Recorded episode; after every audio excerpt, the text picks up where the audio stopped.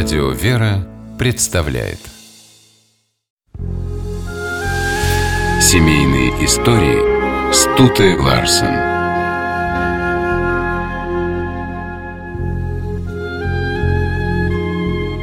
С чего начинается любовь? На этот вопрос ответить трудно. Чувства не поддаются логике. Но Донатас Банионис, счастливо проживший в браке 60 лет, всегда знал, что его единственная в жизни любовь началась с жалости. Шел 1947 год. Донатас жил в литовском Поневежесе и пробовал свои силы на сцене театра. Этот театр подарил Банионису не только профессию, но и встречу с будущей женой Оной. Они познакомились, но внимания друг на друга не обращали и почти не общались. А потом оказались рядом за рождественским столом у друзей. Молодые люди подружились. Им и в голову не приходило, что дружба скоро обернется любовью на всю жизнь. Для Оны это были тяжелые времена. Ее отца, богатого землевладельца, и братьев арестовали, сослали в Воркуту. Девушка тогда училась в Вильнюсском университете. Друзья предупредили ее о возможном аресте, и Она, сменив фамилию, уехала в Поневежес. Поступила в театр актрисой. Но перед ней снова встала угроза ареста – Донатосу было бесконечно жаль очаровательную девушку, и он предложил ей выйти за него замуж. Сказал, «Я могу спасти тебя. У меня отец парторг, давай поженимся». Так возникла супружеская пара Банионисов. Женитьба чуть не стоила Донатосу честного имени. Актера пытались заставить доносить на коллег. Когда он отказался, припомнили происхождение жены, пригрозили ссылкой и дали месяц на размышление.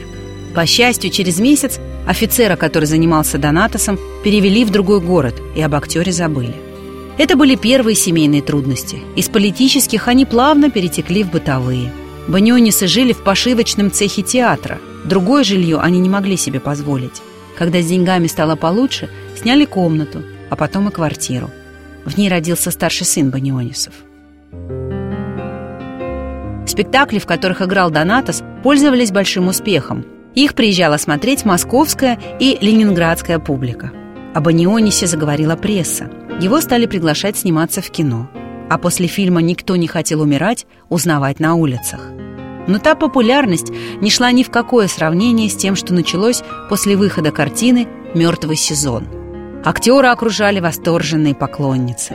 Но Донатос был однолюбом и на свою Ануте смотрел как на подарок судьбы. У них была дружная семья – Банионис много ездил. Она занималась домом, создавала уют, воспитывала сыновей и ждала мужа из бесконечных командировок. Нежная и ласковая, она понимала, как сильно устает Донатос, никогда не загружала его домашними делами. А он очень ценил то, что супруга принимает его распорядок жизни. «Я женился на очень хорошей женщине. Она сделала меня счастливым», — говорил Банионис. Когда дети выросли, она стала сопровождать мужа в поездках. Донатос настаивал на том, чтобы жену включали в составы киноэкспедиций и фестивальных делегаций.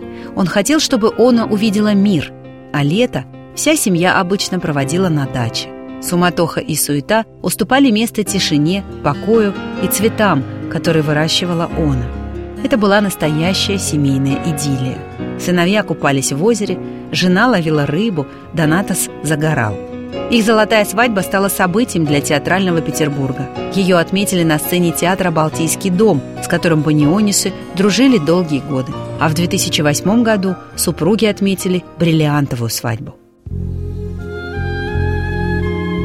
Вскоре после нее Она Банионине умерла.